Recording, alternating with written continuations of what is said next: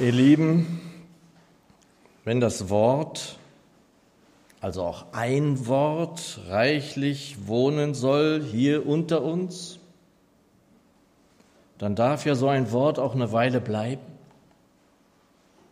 Seit Wochen ist ein Wort in mir, wohnt also dort, hier in meinem Herzen. Schon am Mittwoch im Lobpreisabend war es Grund meiner Andacht und auch jetzt ist dieses Wort Grundlage. Es muss wohl so sein, wenn der Herr es doch so zeigt. Es sind eigentlich drei sehr bekannte Verse. Ich werde die drei davor noch hinzunehmen, um den Kontext zu beachten. Christine wird es uns jetzt hier an die Wand werfen. Also Matthäus 11, die Verse 25 bis 30. Matthäus 11, die Verse 25 bis 30 in der neuen Genfer Übersetzung, wo es heißt, zu der Zeit rief Jesus aus, ich preise dich, Vater, du Herr über Himmel und Erde, dass du das alles den Weisen und Klugen verborgen, den Unmündigen aber offenbart hast. Ja, Vater, so hast du es gewollt, und dafür preise ich dich. Alles hat mir mein Vater übergeben. Niemand kennt den Sohn, nur der Vater kennt ihn. Und auch den Vater kennt niemand, nur der Sohn. Und die, denen der Sohn es offenbaren will. Kommt zu mir, ihr alle, die ihr euch plagt und von eurer Last fast erdrückt werdet, ich werde sie euch abnehmen. Nehmt mein Joch auf euch und lernt von mir, denn ich bin gütig und von Herzen demütig. So werdet ihr Ruhe finden für eure Seelen. Denn das Joch, das ich auferlege, drückt nicht, und die Last, die ich zu tragen gebe, ist leicht.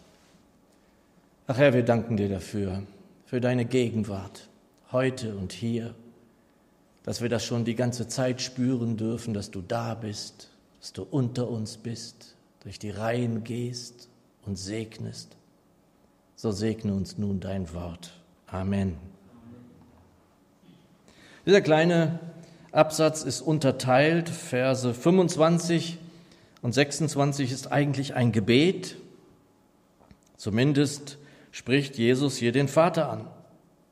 Und es mag zuweilen seltsam sein, eigentlich vom Gebet des Herrn Jesus zu sprechen. Warum? In Johannes 8 ist zu hören, und der mich gesandt hat, ist mit mir. Er hat mich nicht allein gelassen, weil ich alle Zeit das ihm Wohlgefällige tue, ist mit mir. Die Menge Bibel übersetzt an der Stelle sogar bei mir. Er ist bei mir. Und Jesus ist immer in nahezu jedem Augenblick derart verbunden gewesen, wie es in dieser Zeit jetzt, heute und hier wohl der Herr sich für uns erhofft?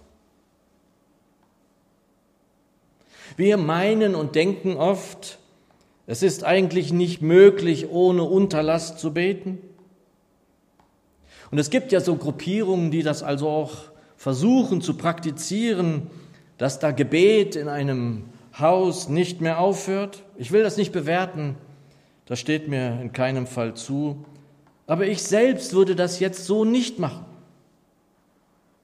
Für mich ist eigentlich dieses Betet ohne Unterlass, dass wir in unseren Versammlungen nicht aufhören sollen zu beten, will heißen, es ist unausweichlich in Fürbitte, in Dank, in Flehen und Gebet zu verharren. So war es in der Urgemeinde, so sollte es heute auch sein. Aber wer in der Nachfolge dem Herrn in dieser Weise es gleich tun will, wie er es getan hat, darf Stück um Stück dahin kommen, immer in Verbindung zum Herrn Jesus zu sein. Und da erlaubt mir es einfach, muss ich immer wieder an meine Oma denken.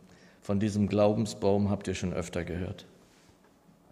Die dann da so in ihrem Kreis mit uns sprach, mit der Familie und zwischendurch dann auch mal die Stimme erhob, so wie es zu uns zum Herrn. Also wir sprachen miteinander, sie sprach und dann war ihr irgendwie klar, jetzt wäre wahrscheinlich Hilfe vom Herrn nötig. Und so mitten im Gespräch, Herr Jesus, du bist doch Herr, du wirst uns doch helfen. Und dann sprach sie wieder mit uns. So gegenwärtig war er für sie. Es soll also jetzt auch wieder mal um die Verbindung von uns zum Herrn gehen, mehr dazu später im zweiten Absatz. Der Herr spricht zum Vater mitten in diese Situation hinein. Und wie beginnt er? Ich preise dich, Vater. Ich preise dich, Vater, du Herr über Himmel und Erde. Und dieses Preisen ist für einige, die vor allen Dingen zu Beginn ihres Glaubensweges sind, nicht so ganz zugänglich. Weder das Loben noch das Preisen, das muss man einfach auch eingestehen. Ja, vor allem wir Männer möchten gerne gelobt werden, das wissen wir aus der Psychologie, aber Gott zu loben, für mich war das als Kind überhaupt gar nicht zu verstehen. Ich soll Gott loben?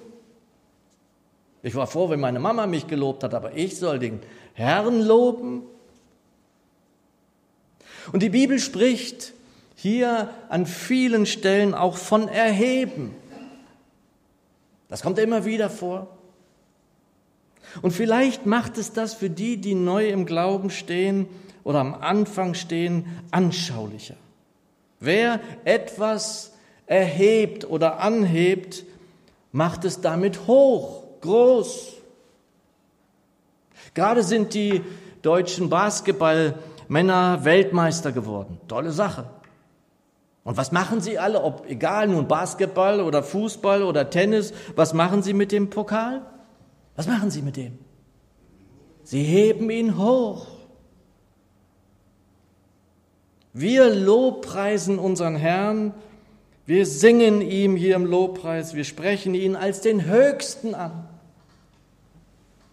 Höchsten, hoch erhoben, das darf für uns Zugang sein.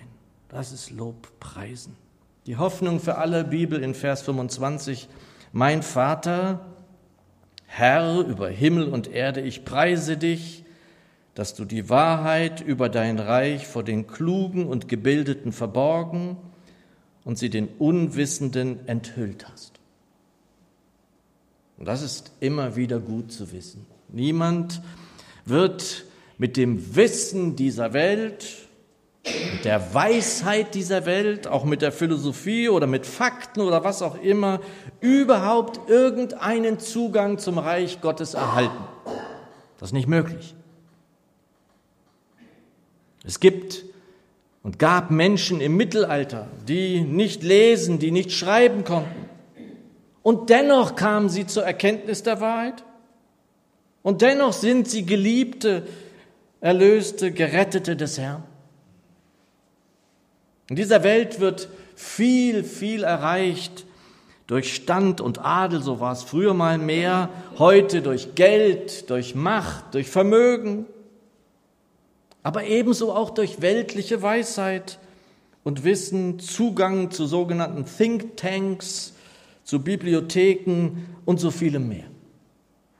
Anders im Reich Gottes, in dem wir Bürgerrecht haben dürfen.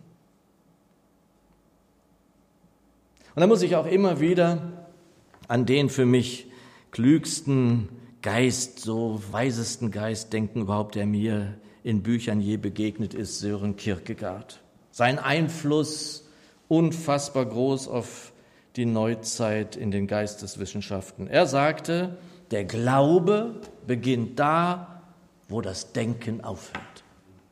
Und das ist für viele, die klug sind, wir sind ja auch nicht alle doof, schwierig. Aber so ist es. Der Glaube beginnt da, wo das Denken aufhört. Und was ist das, was den Herrn Jesus hier auf Erden, als er hier unter uns war, überhaupt beeindruckte? Gab es da etwas, was ihn beeindruckte? Glaube. Vertrauen in den Vater in den Himmeln. Vertrauen in den Sohn Gottes, dass er heilen kann. Aber Vertrauen eben auch in der Nachfolge. Und das ist wirklich wichtig. Wie viele habe ich sprechen hören? Ja, ich glaube an den Herrn Jesus. Es ist auch gut so. Gut so, wenn man das sagt. Aber wer nach 1. Johannes 5 diese Welt überwindet,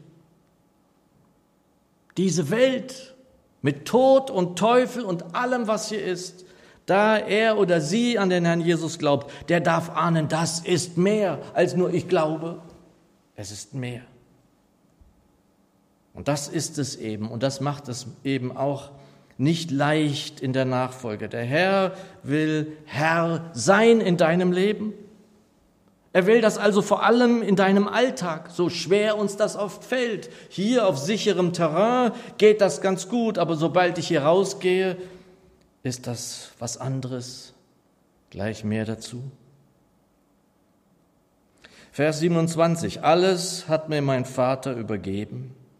Niemand kennt den Sohn, nur der Vater kennt ihn. Und auch den Vater kennt niemand, nur der Sohn. Und die, denen der Sohn es offenbaren will. Das ist eigentlich ein Nebensatz und so unfassbar wichtig. Wer diesem Sohn es überlässt, immer neu anvertraut, ergebt euch wieder, neu anvertraut, was unser eigentliches Leben ausmacht, so wie wir sein und handeln sollten, die wir ja Zeugnis sind in dieser Welt, der sollte, dem sollte klar werden, dass er sich so offenbart dass er sich so tatsächlich uns zeigt, dass er so uns sogar seine Herrlichkeit gegeben hat, wie wir gerade immer mehr verstehen, auch in der Bibelstunde haben wir darüber gesprochen. Denn alles hat der Vater in den Himmeln dem Sohn gegeben. Und wir haben daran Anteil. Wir gehören nicht nur irgendwie dazu, sondern wir sind seine Erben. Als ich so ein junger Gläubiger war, so wie du, Kalito, da sangen wir in meiner Heimatgemeinde in Niedersachsen in Nordheim eigentlich immer am Ende jedes Gottesdienstes ein Segenslied. Viele von euch kennen es wahrscheinlich auswendig. Unseren Ausgang segne Gott, unseren Eingang gleichermaßen. Segne unser täglich Brot, segne unser Tun und Lassen, segne uns mit seligem Sterben und mach uns zu Himmelserben. Ist uns das bewusst? Wir sind Erben des Himmels. Und manchmal oder oft, ehrlich gesagt, wünsche ich mir, dass man uns das abspürt, dass wir Himmelserben sind.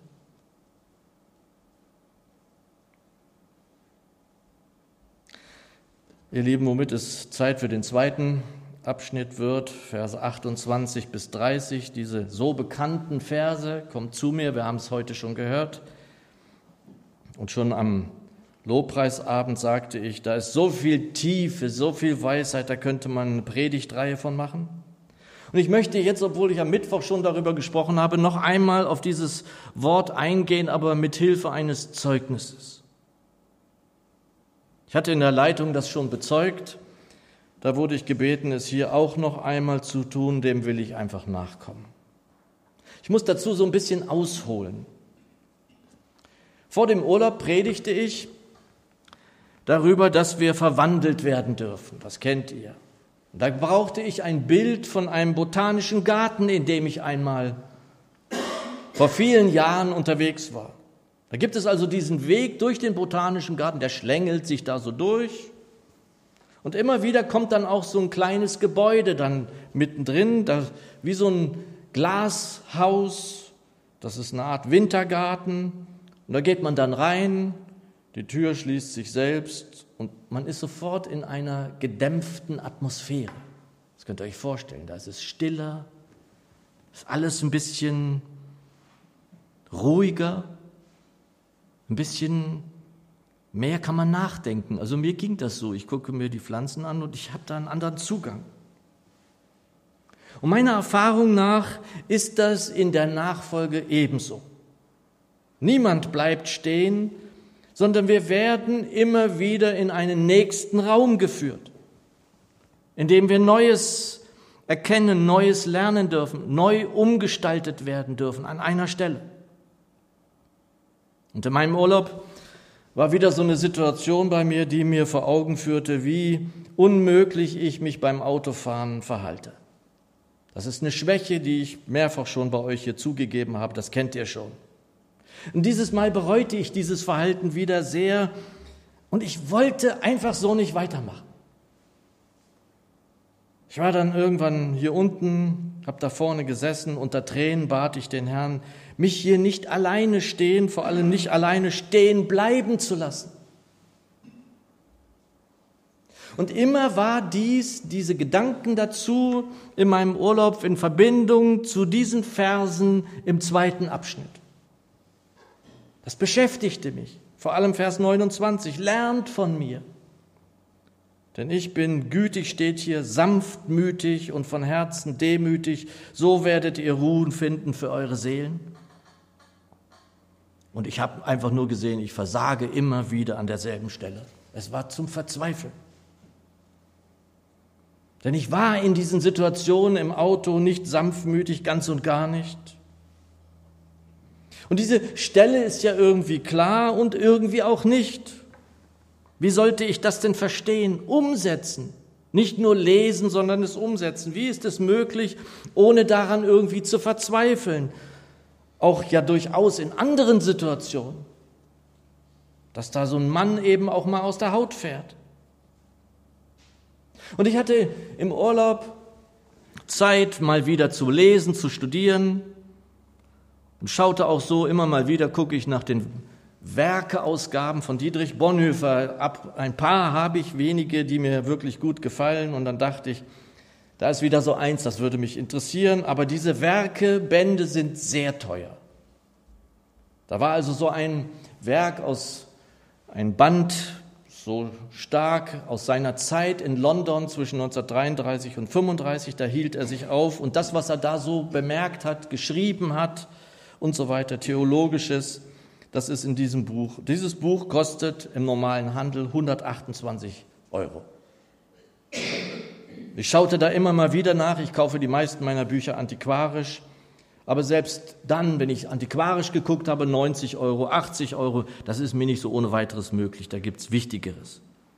Wie gesagt, ich war also in meinem Urlaub, war mal wieder am Stöbern bei einem Antiquariat, bei dem ich öfter kaufe. Und dann schaue ich, da ist dieses Werk und kostet 18 Euro. Ich dachte, ich traue meinen Augen nicht.